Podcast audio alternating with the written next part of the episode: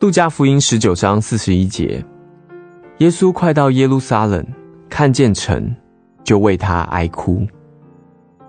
耶稣多么的热爱这城市啊！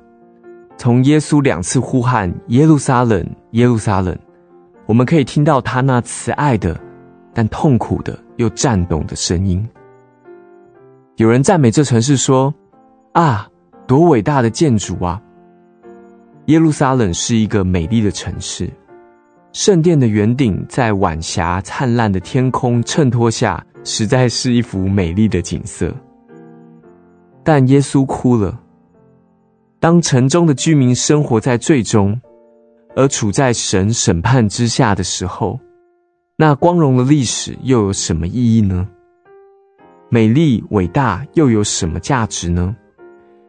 耶稣看到将来，他的子民要得到罪恶的报应，受到罪有应得的刑罚。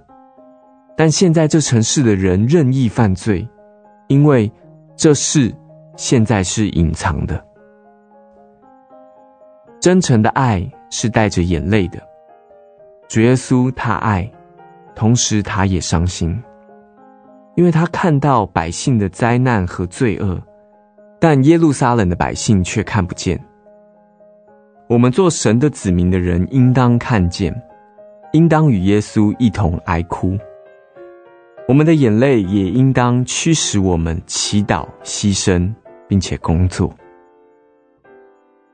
路加福音十九章四十一节，耶稣快到耶路撒冷，看见城，就为他哀哭。